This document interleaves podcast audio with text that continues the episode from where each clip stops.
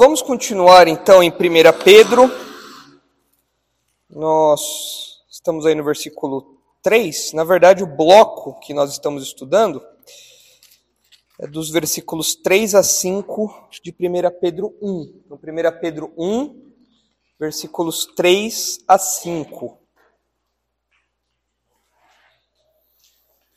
Nós já começamos a estudar esse texto na semana passada, esse bloco na semana passada nós precisamos terminar o primeiro ponto hoje. Está aí o texto. Então, depois da sua saudação, nos versículos 1 e 2, Pedro fala para nós, ele inicia, na verdade, o trecho é, louvando a Deus pelo que ele vai falar na sequência, que é a salvação, né? e os, é, as facetas da salvação. Quando a gente pensa em salvação, a gente tende a pensar somente no céu, mas o pacote da salvação é muito maior que isso. O pacote da salvação abrange muitas outras coisas. E aqui Pedro descreve três dessas facetas. Então ele, o texto diz assim: ah, só acho que eu vou pedir para alguém fechar ali a porta, que senão o barulho da rua vai, vai entrar ali. Obrigado. Olha só. Ah, Bendito Deus e Pai de nosso Senhor Jesus Cristo, que segundo a sua muita misericórdia nos regenerou para uma viva esperança mediante a ressurreição de Jesus Cristo dentre os mortos, para uma herança incorruptível, sem mácula, imarcessível, reservada nos céus para vós outros, que sois igualmente guardados pelo poder de Deus, mediante a fé, para a salvação preparada para revelar-se no último tempo. Então, na semana passada nós vimos que esse versículo, ele é estruturado a partir de três alvos da regeneração.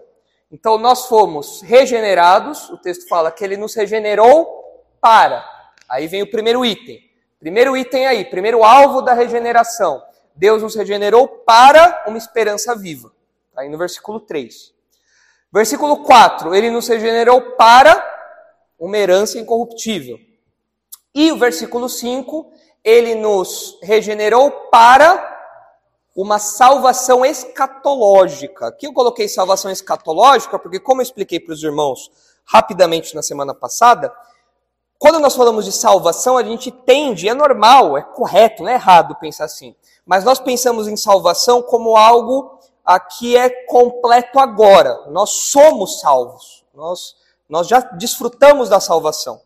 Mas ao longo da carta, Pedro olha para uma salvação futura. E por que ele está olhando para uma salvação futura? Porque ele está olhando para um outro aspecto da salvação, que é quando os crentes vão se ver livres do pecado, livre da presença do pecado, é quando os crentes vão desfrutar de novo céu e nova terra, é quando os crentes vão ter o corpo glorificado. Tudo isso daí é algo que vai acontecer no futuro, quando Deus vai julgar o mundo, tudo isso é futuro. Então, quando Pedro fala de salvação preparada para revelar-se no último tempo, ele está pensando na volta de Jesus, no que vai acontecer depois.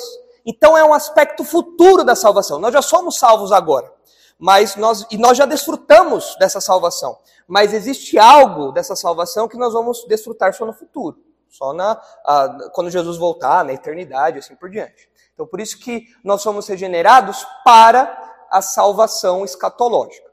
Então, a gente percebe aí que para que eu desfrute desses benefícios ou dessas, dessas facetas da salvação, é essencial que eu seja crente. Eu preciso ser regenerado. Então eu sou regenerado para desfrutar disso tudo aqui. Alguém que não é regenerado não vai desfrutar disso tudo. E os crentes, os leitores de Pedro, eles eram regenerados. Então, quando Pedro cita esses elementos aí, ele quer encorajar os seus leitores, porque eles estavam passando por problemas pesados de perseguição, uma perseguição social, não era uma perseguição estatal ainda, não era uma perseguição ao ponto de da pessoa ser presa, da pessoa morrer, ser martirizada, ainda não era assim. Isso vai acontecer mais para frente, mas ainda não era assim. Olha o versículo 6, Guimel, desce aí por favor. Olha o versículo 6. Pedro lançou os olhos dos seus leitores para o futuro, mas agora, no versículo 6, ele fala sobre o presente deles. Olha só. Nisso exultais quando vocês lembram do futuro, vocês exultam. Embora no presente, por breve tempo, se necessário, sejais contristados por várias provações. É dificuldade. Então, no presente, Pedro fala que esse, esse tempo é breve, né? Comparado com a eternidade, é pouco mesmo, né? Nossa, comparado com a vida eterna, o sofrimento daqui é, é um grão de areia, né? Mas ele fala: olha, vocês, vocês ficam felizes com as coisas futuras, com as verdades do futuro, com a salvação futura e todo esse pacote. Mas no presente a coisa está feia. No presente a gente sofre, no presente a gente tem aí provações. Então, ah, nós estamos nos orientando por esse esboço aí. Pode voltar para o 3, Guilherme, por favor. Então, nós estamos vendo aí esse primeiro alvo da regeneração, que é uma esperança viva. E nós já vimos praticamente metade do versículo 3. Nós vimos que Pedro começou o versículo louvando a Deus, então esse bendito Deus e Pai é uma expressão de louvor. Ele chama os crentes a louvar a Deus. Louvem a Deus pelo que ele fez ah, em nosso favor. Então, bendito Deus e Pai de nosso Senhor Jesus Cristo, que segundo a sua muita misericórdia, nós paramos aí.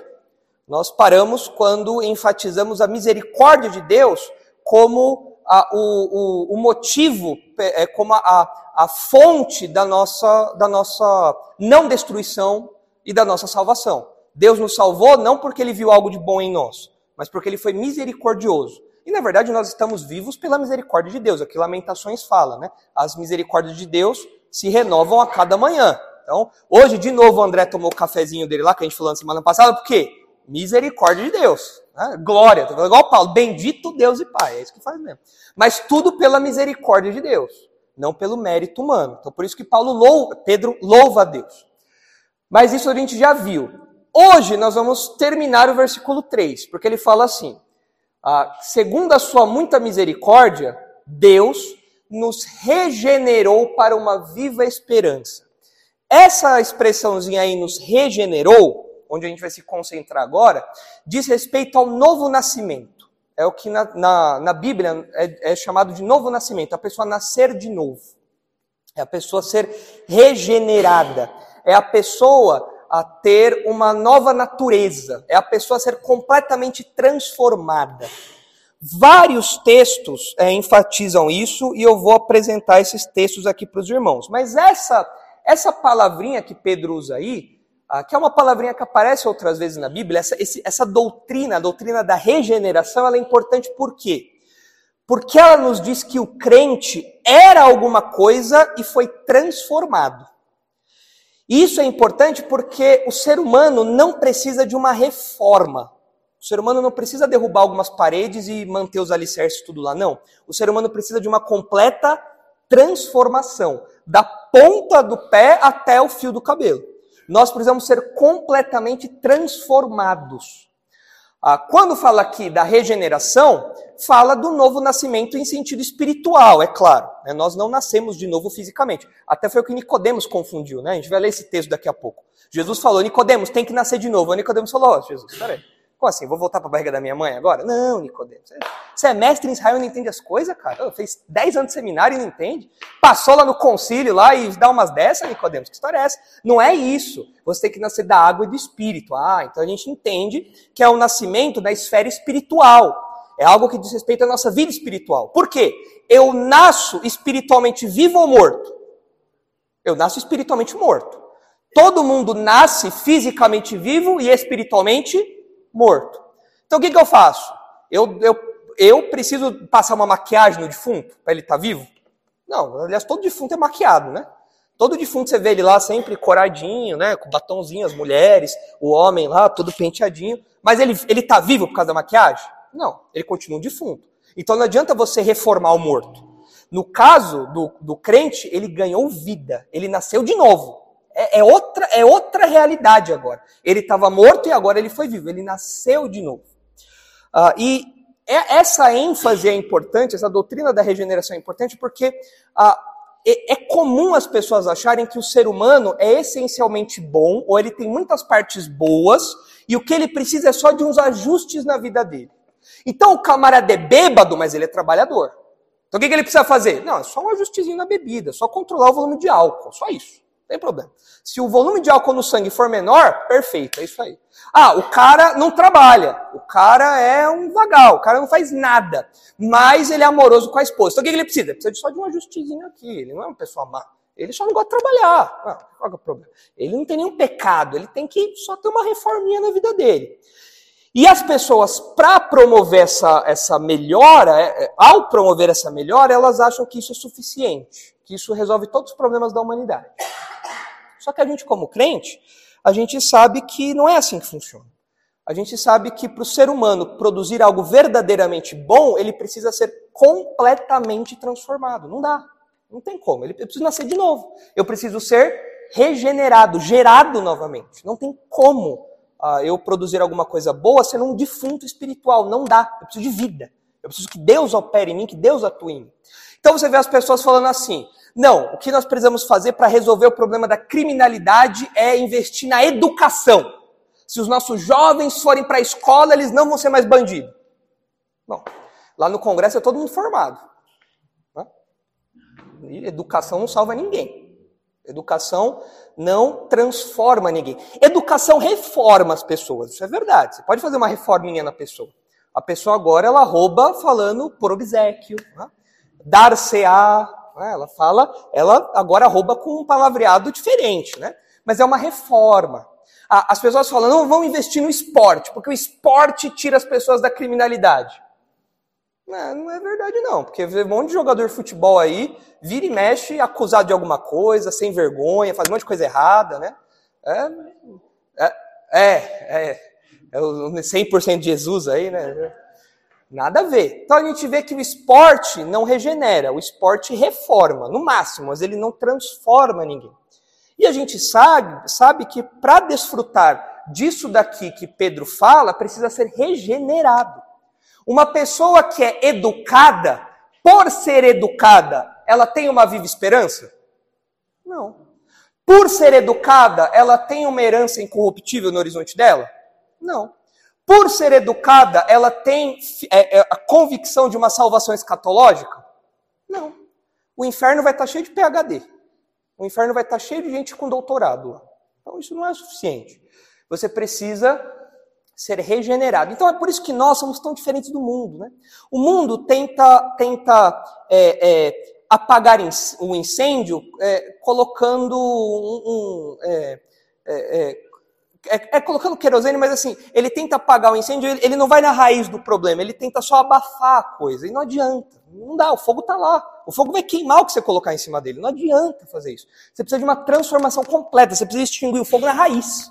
Não tem jeito. Você tem que pegar o, o extintor divino do, do, Espírito Santo e tacar fogo ali e apagar aquilo e fazer um no, uma nova criação a partir disso. Ah, eu lembro, é, essa semana agora, eu, é, essa semana, hoje, eu lembrei é, de um aluno meu, lá do colégio, que eu estava dando aula hoje, lá sobre isso. Estava falando sobre regeneração para eles, lá no colégio onde eu dou aula de ensino bíblico.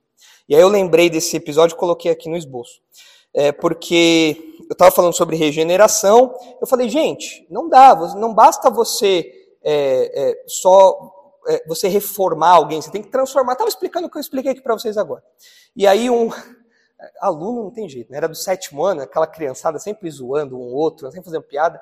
Aí o menino virou assim: É verdade, professor, para o fulano ficar bonito, ele tem que nascer de novo. Falou do, do outro aluninho. É verdade, professor, não adianta só botar uma roupinha nova, não. Ele tem que nascer de novo para ficar bonito. É.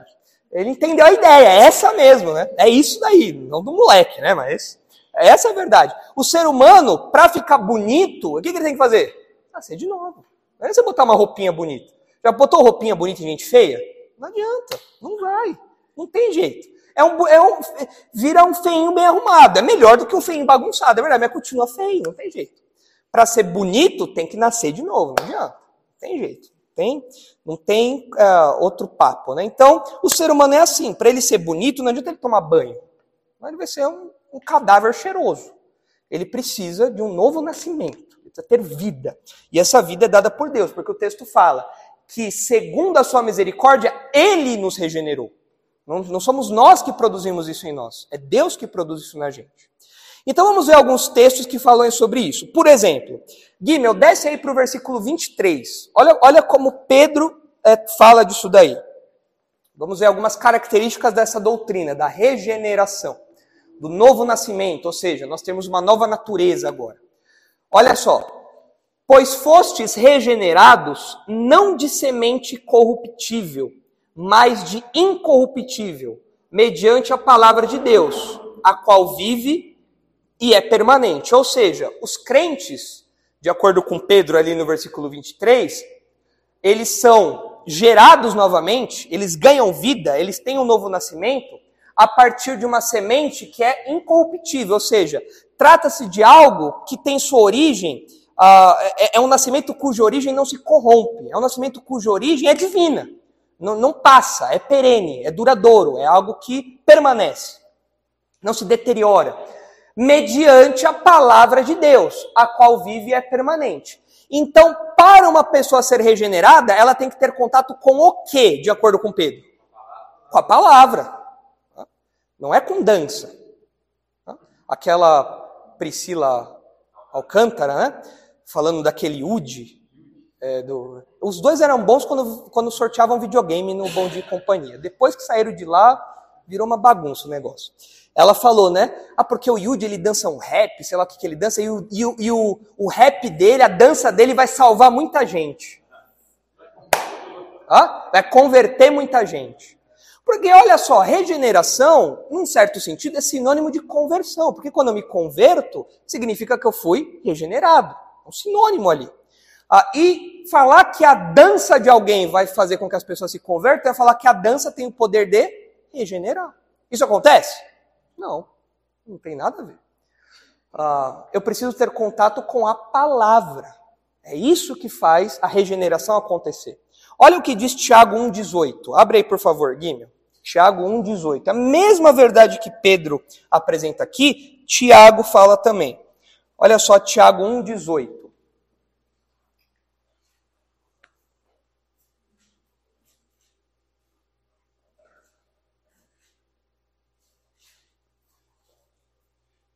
Tiago 1,18. Olha a exclusividade da palavra aí para regenerar.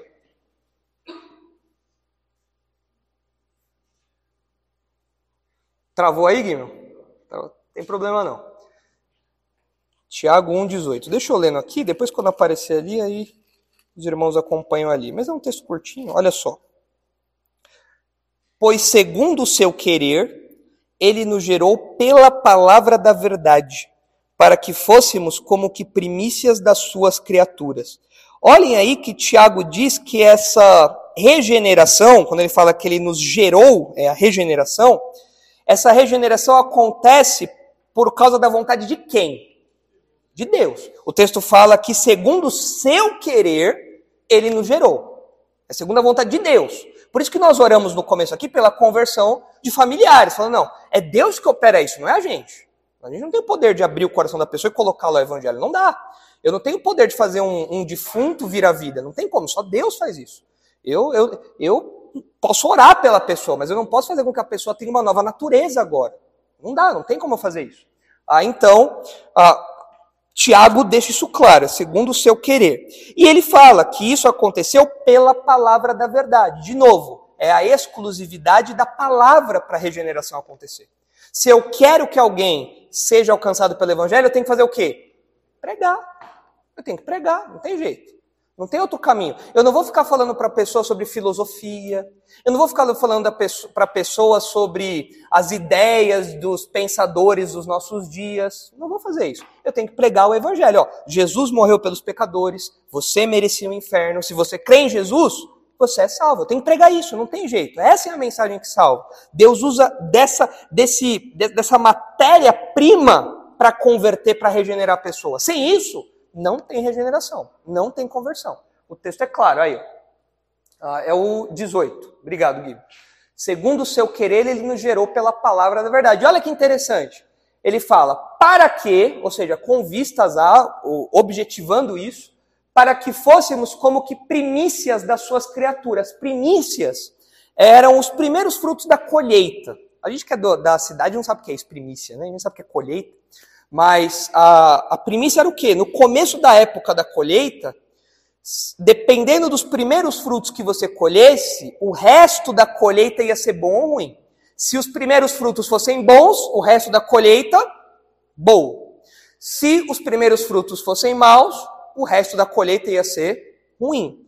Então, quando o texto fala que Deus nos regenerou pela palavra da verdade, segundo o seu querer, para que nós fomos as primícias das suas criaturas, isso nos lembra que lá no futuro Deus vai fazer novas todas as coisas. Mas desde agora ele já está fazendo algumas coisinhas novas. E quem são essas coisinhas novas? Nós. Nós já desfrutamos disso. Então existe um sentido em que a, a, a escatologia ela já começa a ser cumprida em nós já. Porque no futuro Deus vai fazer novo tudo. Vai ser novo céu, nova terra, o mar já não vai existir. Se você quiser ir para a praia, agora é hora, porque na eternidade não vai ter praia. Então vai lá, surfa lá, hein, deixa entrar areia no nariz, na boca, tudo lá, sal, sai com olho vermelho, mulherada com o cabelo ressecado, aproveita agora. Porque na eternidade não vai ter mar, mas isso lá na nova criação. Então a gente tem que aproveitar agora, porque lá não vai ter. Um dia isso vai acontecer, lá na frente. Mas desde agora, Deus já faz uma amostra grátis disso nos crentes. Os crentes eles já são essa amostra grátis do que vai acontecer lá na frente, do que vai acontecer lá no futuro. Então, e isso acontece exclusivamente pela palavra. É assim que acontece. É por isso que a gente vê tanta, tanta igreja uh, que não tem crente, não tem gente regenerada. Por que não tem gente regenerada? Porque não tem pregação da palavra. Não adianta. Se você não tem pregação da palavra, você vai, você vai fazer o quê? Você vai reformar a pessoa. Aí você vê os pastores pregando autoajuda. Você vê os, os pastores pregando sobre ah, como controlar suas emoções, cinco métodos para você ter um casamento feliz, cinco passos para você ter um casamento feliz e tudo mais. Tudo psicologizado. Por quê? Porque eles querem reformar as pessoas. Oi? Prosperidade também. É, tudo isso daí. É, é, você vai reformar a pessoa financeiramente, você vai reformar o matrimônio da pessoa, você vai reformar a vida familiar da pessoa, mas você não vai transformar a pessoa. Agora, essa reforma, ela dura muito tempo? Pensa na reforma que você tem que fazer na sua casa. Quanto tempo dura uma, uma mão de tinta na sua casa? Cinco anos? Dez anos, quando muito, né? Se tem criança pequena, é cinco meses vai durar. Né? É, né, Guilherme? Põe, tacou a mãozona lá cheia de chocolate lá, paf, já era. Não sai mais. A reforma, ela ela perece, ela, ela, uma hora você tem que refazer aquilo. Agora, quando você transforma, aí é outro papo. Aí, isso daí, quanto tempo dura uma parede? Se eu derrubo uma parede e levanto outra, aí já não é uma pintura, é uma parede. Não. Aí é coisa diferente, eu mudei a estrutura da coisa. Quem tinha é, falado aqui? Ah, diga, Fábio. Está cheio de pessoas, está cheio de pastores assim que dão muita opinião própria, né? Sim. Sem se basear na palavra, sem se Exatamente. são os achismos. Ah, irmãos, eu acho que a gente tem que fazer isso, eu acho que a gente tem que fazer. E aí, os pastores sérios, quando vão falar o que a Bíblia diz, eles são, são chamados de fundamentalistas, de arrogantes, de orgulhosos, de, de donos da razão. Eu falo, gente, eu só estou falando a palavra da verdade. É a palavra verdadeira, eu estou falando a verdade, eu não estou falando coisa da minha cabeça, é a verdade que eu estou pregando. E é a verdade que transforma corações. Não tem como enganar as pessoas. Exatamente. E isso não transforma, isso no máximo maqueia, reforma, dá um tapa. É igual quando o, o, o proprietário ele quer alugar a casa dele logo, ele fala o quê? Vou dar um tapa de tinta. Vai dar um tapa de tinta e passa para frente. E aí quando o, o, inquilino entra lá todo feliz, estoura o cano, vem o mofo, aquele cheiro que não sai de jeito nenhum, porque ele deu um tapa de tinta. O ser humano não precisa de um tapa. O ser humano precisa de uma, de uma não é nem uma reforma, é uma transformação. E isso acontece somente, exclusivamente pela pregação. Não tem outro jeito, não tem outro caminho. Não dá. Então, Tiago e Pedro mostram isso aí pra gente. Outro texto, João 3. Esse é o famoso texto de Nicodemos, né? João 3, 3.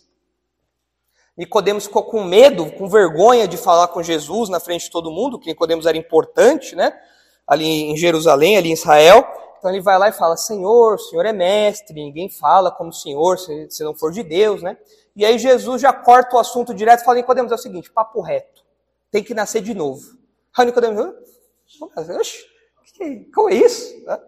A abordagem, a abordagem de Jesus com, com essas pessoas é muito curiosa. Jesus não fica gastando é, palavras, né? Ele não faz cena, ele fala, Nicodemos, você tem que nascer de novo.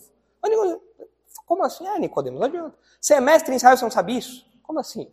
Então ele explica isso daí. Mas olha lá o que diz João 3. A internet está ruim aí hoje, né, Guilherme? Vai devagar, não tem problema. Quando abrir aí, a gente olha na, olha na, na tela. Vamos olhando na Bíblia então, porque ainda tem Bíblia de papel, né? Ainda, apesar de alguns, talvez alguns jovens nem saibam mais que existe isso. Isso é da pré-história, né? Bíblia de papel. É, mas ainda tem, né? Vamos lá, João 3, versículo 3. Olha só o que diz aí. João 3,3. Aí, abriu aqui, ó. É, foi pro 7. É 3? Não, 3. Isso, aí. Ah, a isto respondeu Jesus: Em verdade, em verdade te digo que, se alguém não nascer de novo, não pode ver o reino de Deus. Quando Jesus fala em verdade, em verdade, é um jeito de enfatizar. Fala, olha, é, é, é, ver, é, uma verdade verdadeira, se fosse na nossa, na, na nossa tradução. Né? Ó, é verdade verdadeira o que eu vou te falar. Pode botar fé que é isso aí mesmo. Então, Nicodemos, olha isso.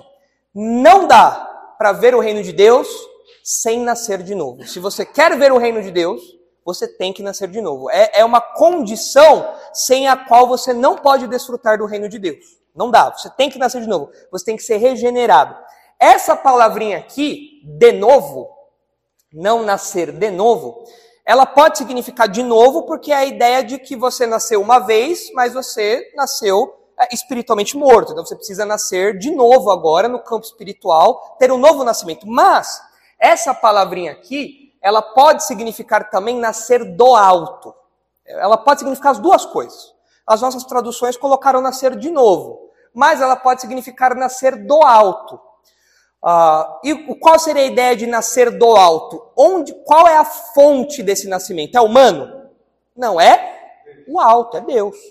É algo que vem de Deus. É algo que não tem origem terrena, tem origem divina. Então Jesus fala: olha, se alguém não nascer de novo, não pode ver o reino de Deus, não pode entrar no reino de Deus, não pode estar em comunhão pela eternidade com Deus, não dá.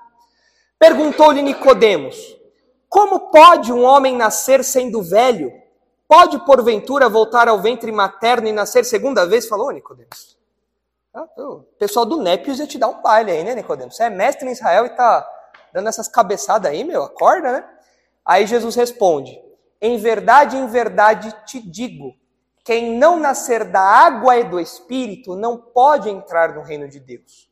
O que é nascido da carne é carne, e o que é nascido do espírito é espírito. Essa expressão que Jesus usa aqui, nascer da água e do espírito, essas palavras, lembra, Jesus está falando com Nicodemos. Nicodemos era um homem que conhecia do Antigo Testamento. Quando Jesus usa essa expressão, muito provavelmente, certamente, Nicodemos lembrou de um texto da nova aliança, lá em Ezequiel.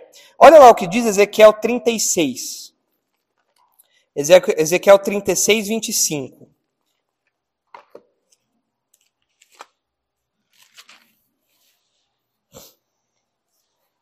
Ezequiel 36, 25. Olha só. Isso diz respeito à nova aliança, a promessa que Deus fez para o povo de Israel na nova aliança que foi a, é, é, confirmada ou estabelecida quando Jesus é, morreu, pelo sangue de Jesus. Tanto que Jesus fala: Este é o sangue da nova aliança. E deixa isso claro. A morte de Jesus é a, a ratificação da nova aliança, é, a, é o fundamento da nova aliança. A morte dele é o fundamento da nova aliança. E essa nova aliança tem várias promessas, e uma dessas promessas diz respeito a esse, esse nascimento da água e do Espírito. Olha só aí o que diz Ezequiel 36, versículo 25. Então aspergirei água pura sobre vós e ficarei, ficareis purificados de todas as vossas imundícias e de todos os vossos ídolos vos purificarei. Então, o que é ser purificado aqui? É você ter os seus pecados perdoados.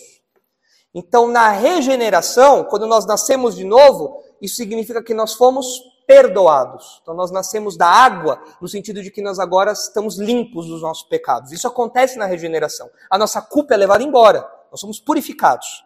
A sequência do texto, 26. Ainda está no, no Pedro ali, né? É, pode deixar aí mesmo, Guilherme. Deixa aí que a gente vai lendo aqui, não tem problema não. Tranquilo. 26. Dar-vos-ei coração novo, e porei dentro de vós espírito novo Tirarei de vós o coração de pedra e vos darei coração de carne. Porei dentro de vós o meu espírito e farei que andeis nos meus estatutos, guardeis os meus juízos e os observeis. Quem é que pode tirar um coração morto de pedra e colocar um coração vivo? Quem é que pode fazer isso?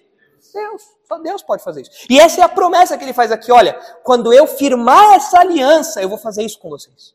Eu vou purificar vocês dos seus pecados. Vou jogar a culpa de vocês longe. E eu vou colocar dentro de vocês um coração novo. E eu vou colocar o meu espírito dentro de vocês. E então vocês vão me obedecer. Sim, tudo, tudo. Aqui, aqui a ênfase é na, é na, purificação dos pecados. Mas a justificação, o Novo Testamento explora isso mais, né? A gente ser considerado justo diante de Deus. Mas está tá embutido nesse pacote aí, né? E quando Jesus fala sobre nascer da água e do Espírito, então, muito provavelmente Nicodemos pegou, opa, nascer da água e do Espírito diz respeito à nova aliança. É você ser purificado e você ter o Espírito Santo habitando em você. Então, o crente, quando ele é regenerado, ele desfruta disso aqui. Tá? Olha o que ele diz, ah, o que João diz em João 1,12. Olha só, concordando aí com o que ah, Jesus falou para Nicodemos. Olha só o que uh, João diz, João 1,12.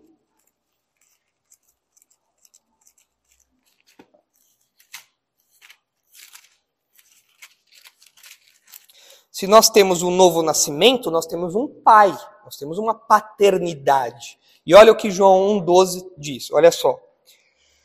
Mas a todos quanto o receberam, receberam a Jesus, deu-lhes o poder de serem feitos filhos de Deus, a saber, aos que creem no seu nome, os quais não nasceram do sangue, nem da vontade da carne, nem da vontade do homem, mas de Deus.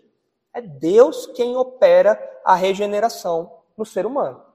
Então, nós somos tornados filhos de Deus nesse, nesse, novo nascimento, porque Deus tomou a iniciativa, o processo, tudo está nas mãos dele. Isso não tem nenhuma nenhum começo em nós. É tudo, tudo Deus que faz. Por isso que o texto fala, né? Não é do sangue, nem da vontade da carne, nem da vontade do homem, mas de Deus. Tá claro isso dali ali. Então esse texto aí de João 3 mostra para nós essa realidade da regeneração também. Outro texto aí, 2 Coríntios 5:17.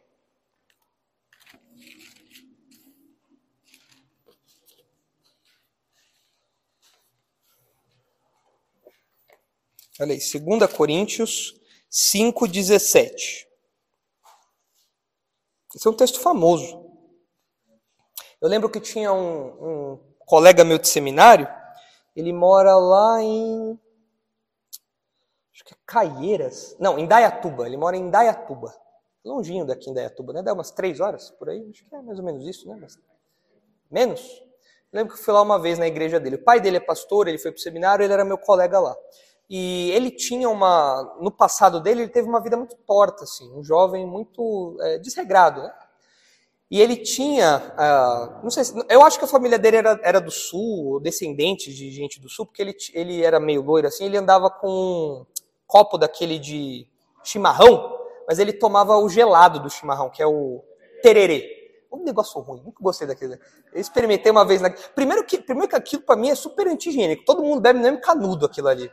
Ah, que coisa nojenta isso aí. É, é, protocolo de Covid zero, né? Zero. Ah, que coisa nojenta. O cara vai lá, tó, bebe aí, um monte de mato lá no meio fala, não, isso aí não é pra mim não. Mas ele tinha o tererê dele, né? Então ele, ele andava com uma térmica uma térmica pequenininha assim, e um copo. E nesse copo, nesse copo ou na térmica, eu não me lembro, tinha esse versículo aqui gravado, 2 Coríntios 5,17. Por quê? Eu nunca perguntei para ele, né? mas provavelmente é porque ele lembrava é, do que ele foi e de quem ele era agora. Então, ó, isso daqui é para eu lembrar o que eu já fui e quem eu sou agora. Então, olha só 2 Coríntios 5,17 o que diz aí. Ah, tá ali. E assim, se alguém está em Cristo, é nova criatura. As coisas antigas já passaram, eis que se fizeram novas. Quando o texto fala sobre estar em Cristo, é ser crente. Estar em Cristo é estar sob a influência de Cristo, sob a direção de Cristo, guardado por Cristo. É, é ser crente. Estar em Cristo é ser crente. Ah, e ele fala, né? Quem é crente, quem está em Cristo é uma nova criatura. Essa, essa palavrinha nova criatura, na verdade a ideia é nova criação. Essa é, talvez algumas traduções até já, já tragam isso, já, talvez NVT traga. Mas se alguém está em Cristo é nova criação. Aí o texto fala: as coisas antigas já passaram e agora tudo se fez novo. Por quê? O velho homem morreu. As coisas do velho homem ficaram para trás. Agora é, é uma novidade de vida. Agora, o crente, ele tem novos pensamentos, ele tem novas prioridades, ele tem novos gostos. O crente não gosta de funk. O cara que se converte gostava de pancadão, quando ele se converte, ele olha para o pancadão, ele sente nojo. Ele fala, nossa, mas olha como eu ouvia isso, meu Deus, dá até vergonha, né? Meu Deus, olha o que eu ouvia. Eu lembro quando eu era. Eu, eu me converti, é, acho, lá para os 14, 14 anos mais ou menos. E antes disso, eu gostava de uns sertanejos aí. Ah, nada, não, não que sertanejo seja pecado, mas eu lembro que eu ia em rodeio. Né, eu abria a porteira na hora do show, saia correndo. Você nem imagina, né? Mas é, eu fazia isso aí. E aí eu lembro, às vezes eu ouço as músicas assim tocando na rádio, né? Porque na rádio toca sertanojo, né? Toca essas, essas coisas aí. Eu lembro que é, às vezes, às vezes eu ouço a música eu lembro assim das coisas que eu gostava de ouvir, eu falo, meu, que vergonha. Nossa, olha as, olha as besteiras que eu ouvia. Olha, olha, olha como meu gosto era baixo. Olha as coisas que eu gostava de ouvir, que eu botava para dentro. Olha que coisa besta. Olha que coisa é, é, é, é sem valor. Mas, mas isso é passado. Porque agora eu faço parte dessa nova criação. as nossas prioridades mudam. Antes, o, crente, o, incrédulo, ele só pensava em trabalho ou só pensava em lazer. Essas eram as prioridades dele. Agora não, agora mudou. Agora, o crente é alguém que sabe a prioridade da família, da igreja, sabe administrar o tempo, tem prioridade o reino de Deus. É o que Jesus fala, né? Buscai o reino de Deus e todas as coisas vos serão acrescentadas. Eu tenho as prioridades no lugar certo. Então, tudo isso muda, né? E esse texto, eu acho interessante, junto com tudo que a gente tem falado, né, sobre essa, o crente ser essa amostra grátis da criação, é que na, por mais que o mundo não admita, e o mundo nem vai admitir isso mesmo, a verdade é que nós, os crentes, nós somos os homens e mulheres do futuro. Nós somos os homens e mulheres do futuro. Ah, você vê, às vezes, nas, nas, nas no, nos noticiários, né, nas reportagens, né, o perfil do homem do futuro. Ele é um homem que trabalha não sei quantas horas por dia, que tem não sei quanto, aquele perfil investidor e tudo mais. Isso daí é um perfil do futuro que vai acabar logo que começar. Agora, o crente é o homem e a mulher do futuro de verdade. É o homem e a mulher do futuro real. Nós já somos, já somos essa prévia do futuro. Nós já somos essa amostra grátis aí. Nós já fazemos parte dessa, dessa nova criação. Então, as pessoas falam que a gente é, é obsoleto, né? que a gente é retrógrado. Fala, não, você não sabe, você é retrógrado. Você está com o pensamento lá da queda ainda. Eu já estou com uma mente do futuro. Eu estou com uma mente regenerada. Eu faço parte de uma outra criação. Você faz parte dessa ainda. Você está aqui, ó. Você está preso no, no, no, mundo caído. Eu já sou uma amostra grátis do mundo regenerado. É, é outra pegada. Você, você, que é o atrasado. Você que é o retrógrado. Eu sou do futuro, você não. Isso aí muda as nossas perspectivas, né? Para a pessoa, a pessoa vai ficar. Quê?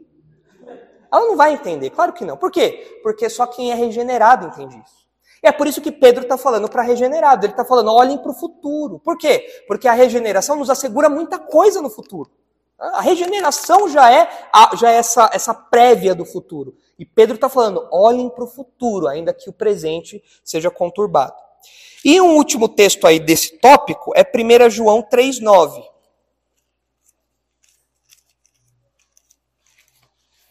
Agora com essa coisa de LGBT, LGBTQIA+, YZBR, pi, sei lá o quê, uh, existe uma, um movimento de achar que isso é você ser alguém é, para frente, é você ser alguém do futuro, né? Sodoma e Gomorra já, já era, isso daí você está sendo vintage, no máximo. Né? Quem apoia isso está sendo vintage, porque isso daí já existe ao longo da história toda essa, essa baixaria, a imoralidade, essa, esse descompromisso com a palavra de Deus sempre foi assim. O crente não. O crente não é assim. 1 João 3,9. Aí, ó. Olha só o que diz. Todo aquele que é nascido de Deus, ou seja, que experimentou esse novo nascimento, Todo aquele que é nascido de Deus não vive na prática do pecado, pois o que permanece nele é divina semente. Ora, esse não pode viver pecando, porque é nascido de Deus. Aqui, as nossas traduções em João, as primeira João, as nossas traduções optaram por é, colocar o, o, o, ato de pecar no gerúndio, né? Então a pessoa não vive pecando. Mas em 1 João tem muitas referências falando que o crente não peca. Aí você fala, ué, aí lascou, né? Porque eu peco. Então quer dizer que eu não sou crente? Mas o texto, literalmente, várias referências de João falam o porque aquele que é nascido de Deus não peca. Você fala, ih, rapaz, agora lascou. Então, mas o, o, essa, essa mesma expressão, no presente, ela pode ser traduzida no gerúndio também. Né? Então, a pessoa não vive pecando, ela não, tem, ela não vive uma vida de pecado constante, ela não é alguém que se entrega ao pecado. Então, boa parte dos comentaristas, os estudiosos, optam por essa explicação. Então, quem é regenerado não se entrega a uma vida de pecados constante. Quem é regenerado luta contra o pecado. Mas, ainda que essa explicação seja, seja possível, gramaticalmente ela é possível. Me parece que é possível a gente entender o que João está querendo falar de outro modo também. Quando ele fala ali que aquele que é nascido de Deus não vive na prática do pecado, a gente tem que lembrar que João está combatendo uma turma de falsos mestres que falava assim: olha, eu sou nascido de Deus. Eu sou alguém superior. Vocês então, são os Emanés. Eu sou superior. Eu estou em contato direto com Deus. E por isso eu posso viver em imoralidade, eu posso viver é, aprontando tudo que eu quiser, porque é, isso é, é, o ensino do protognosticismo que estava nascendo ali. É, é, é, eu posso fumar, posso beber, que não tem problema nenhum. É, grande, grande bobeira que o Ed Renekiewicz falou, como todas as outras, né? Posso estar, na, posso estar no bar lá bêbado, posso estar na cama do terano, grande bobeira. E os falsos mestres falavam exatamente isso, né? Que coincidência, né? Falar uma coisa dessa. Por que, que eles falavam isso? Falavam assim, ó, é, o meu, a, a minha posição para com Deus, ela não muda com os pecados que eu cometo. Não muda. Eu continuo per, perto de Deus. Só que aí João vai falar o quê? Não é assim não. Quem é nascido de Deus não vive desse jeito. Então o que João está falando aqui é o seguinte, olha, o que é gerado por Deus não vive em pecado no sentido de que Deus não gera pecadores. Deus não, Deus não autoriza o pecado. Falou, ó, agora que você é meu filho, peca à vontade lá. Não, João está falando, não, não é assim. Por que ele fala? Pois o que permanece nele é divina semente. Ele foi regenerado, agora ele é filho de Deus. Ele não usa a filiação divina dele para pecar, é o contrário. A filiação divina dele o livra do pecado, o cerca para que ele não peque, o incentiva a não pecar, não o contrário. Ah, e aí o, o, o, texto completa, né? Ora, esse não pode viver pecando porque é nascido de Deus. Então, se você fala que é crente, mas e você usa essa, essa, essa realidade para viver pecando, isso está errado. Porque Deus não gera isso. A nova criação, a regeneração, não gera uma autorização para pecar. A regeneração não gera pessoas piores do que os incrédulos. Não faz sentido isso. O novo nascimento faz pessoas compartilharem de uma natureza santa, de uma, de uma preocupação com a santidade de Deus, tudo isso daí. Então a gente percebe que os falsos mestres, até hoje, né? Eles usam esse pretexto da liberdade, esse pretexto da, da é, da não religiosidade, da libertação, para poder viver do jeito que quiser e não tem problema nenhum. João está falando negativo. Não é assim, não. Não é isso. Isso daí é o ensino de um falso mestre. O crente, ele foi regenerado, ele tem uma nova natureza. O pecado incomoda, o pecado perturba, o pecado assusta, o pecado. O crente quer que o pecado fique longe, o crente não abraça o pecado. O crente é, chuta o pecado para longe. É isso que a nova natureza faz. Diga, Breno.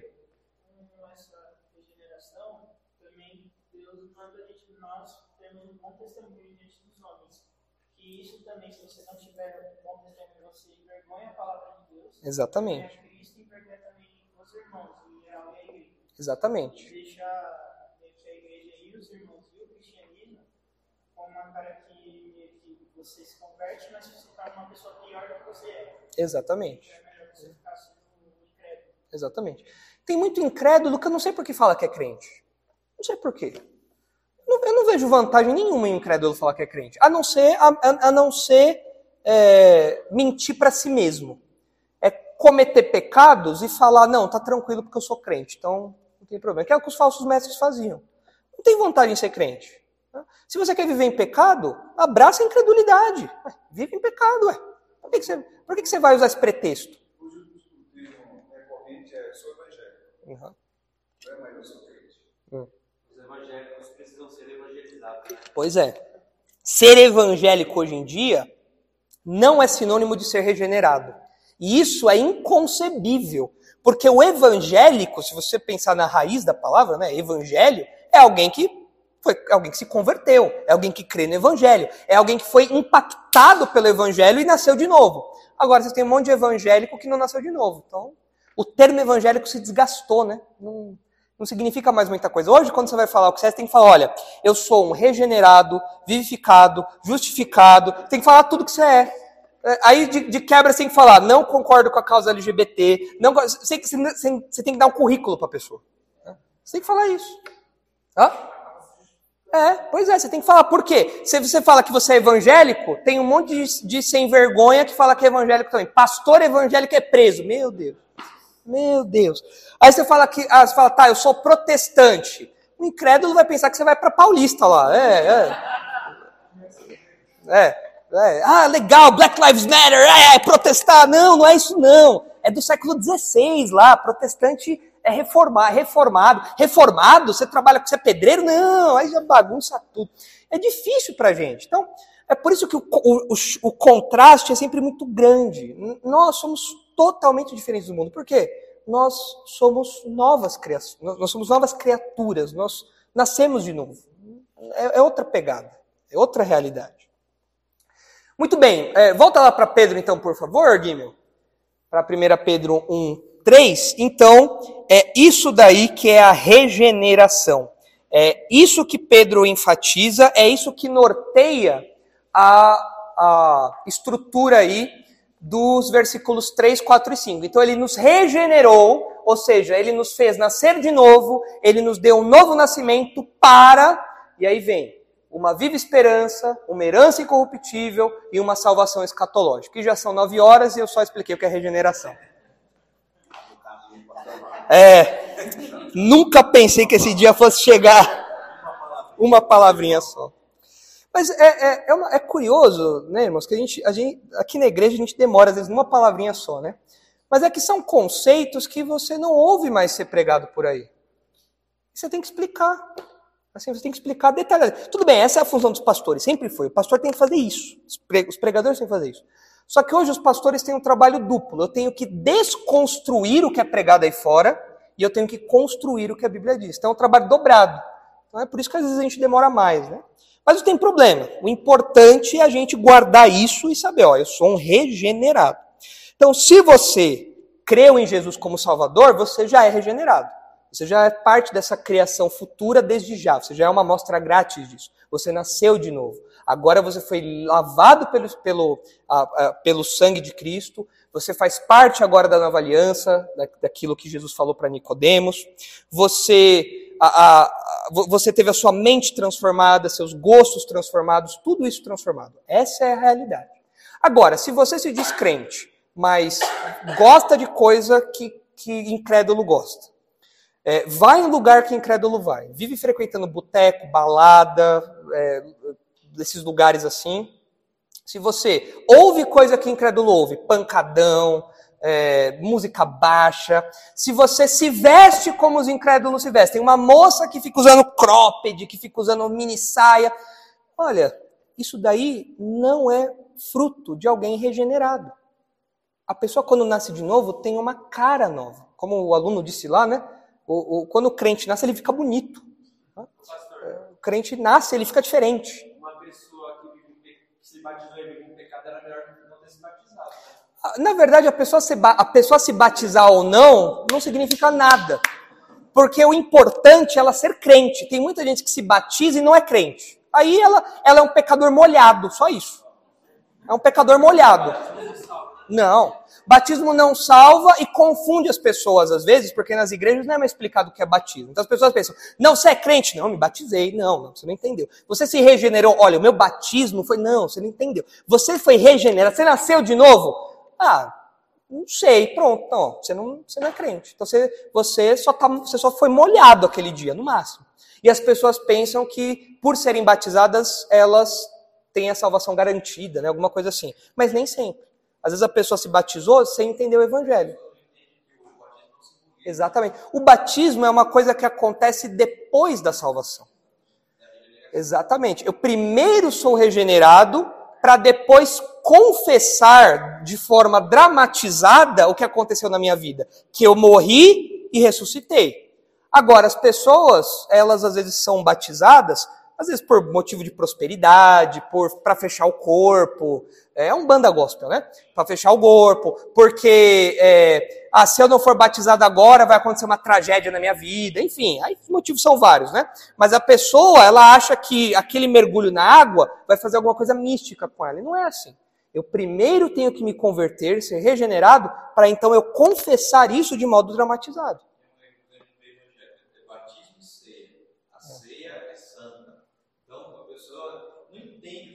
Exatamente. E isso é, é, são poucas as igrejas bíblicas que ensinam é. o real sentido daquilo.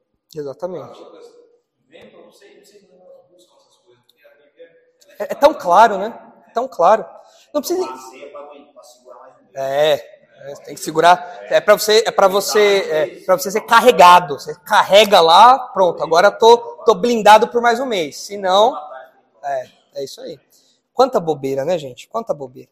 E, e você vê que não precisa inventar, né? Porque em uma palavrinha a gente aprendeu tanta coisa, né? a gente vê tanta coisa, não precisa inventar moda, né? Mas... Enfim, vamos parar por hoje então, e na próxima ocasião a gente fala aí do resto do texto, porque ele nos regenerou agora que entra o ponto, né? O ponto 1 um começa agora. Até agora vai só a introdução, né? Mas o ponto 1 um é agora, por quê? Ele nos regenerou em primeiro lugar para uma esperança viva. O que é uma esperança viva? A gente vai ver na próxima ocasião, mediante a ressurreição de Jesus Cristo dentre os mortos. Isso a gente vê ah, na próxima ocasião aí. Vamos orar então, irmãos, para nos, ah, para nos despedirmos aqui? Senhor, nós agradecemos pela Sua palavra que é tão clara, que é tão ah, cristalina e nos, nos mostra o que é verdadeiramente ser seu filho, o que é verdadeiramente ser regenerado. Ah, e são verdades tão diferentes do que nós ouvimos aí fora, Pai. Obrigado porque o Senhor um dia veio até nós e, segundo a Sua misericórdia, usando da Tua palavra, o Senhor nos alcançou ah, por meio do Evangelho e então nós cremos em Jesus, nós somos alcançados pela Sua graça e agora nós nascemos de novo. Obrigado porque esse novo nascimento nos habilita sermos seus filhos, nos torna seus filhos. Obrigado porque esse novo nascimento, essa regeneração, nos dá um jeito diferente de pensar e agora nós pensamos nas coisas do alto e não nas coisas aqui de baixo. Obrigado porque essa regeneração nos dá segurança, porque nós sabemos que já desfrutamos de um pedacinho do que vai acontecer lá no futuro, quando todas as coisas foram, forem feitas novas pelo Senhor. Nós pedimos agora que o Senhor nos leve em segurança para casa, que essas verdades nos acompanhem em todo momento e que nós vivamos com um bom testemunho, com a convicção de que somos crentes regenerados, pessoas que nasceram de novo pelo Evangelho de Jesus. E essa é a nossa oração que fazemos em nome do nosso Salvador. Amém.